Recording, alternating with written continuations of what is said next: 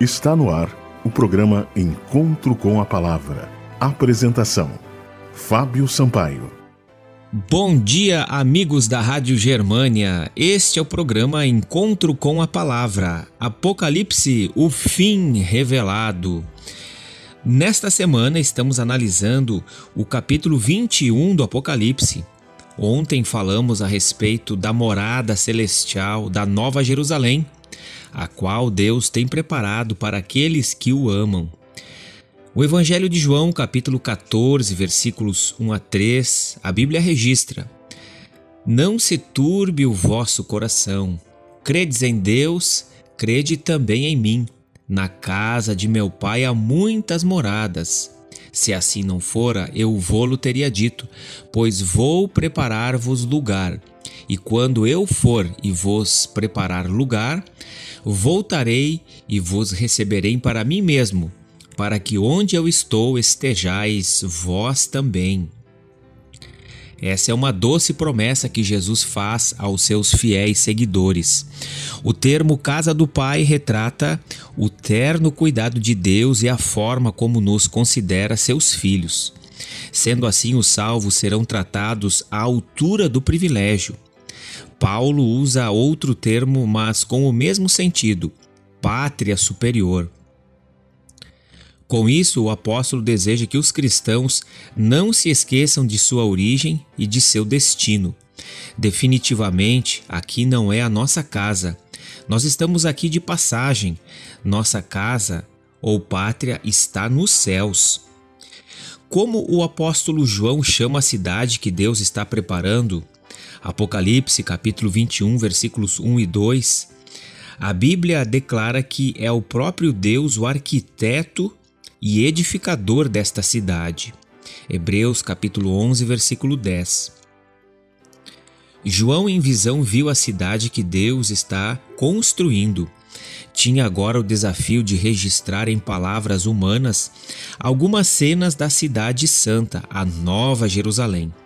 Mas como expressar em linguagem tão pobre imagens e informações absurdamente superiores ao seu conhecimento? Isso seria impossível não fosse pela existência do Espírito de Deus. João se lança ao dever profético e passa a anunciar: Vi a cidade santa, a nova Jerusalém. Apocalipse capítulo 21, versículo 2.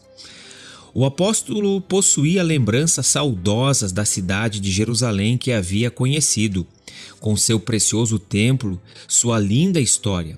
Contudo, ela já havia sido destruída no ano 70.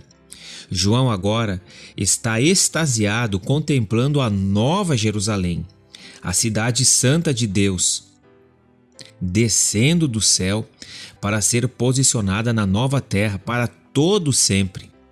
Era tão linda como uma noiva vinda para o seu noivo Cristo. Esta é a doce promessa que Deus nos faz. Aqueles que hoje são fiéis ao Pai Celeste, o nosso Deus Criador tem preparado mansões, uma casa especial, uma vida nova, o céu, enfim, você tem almejado a pátria celeste, a pátria superior.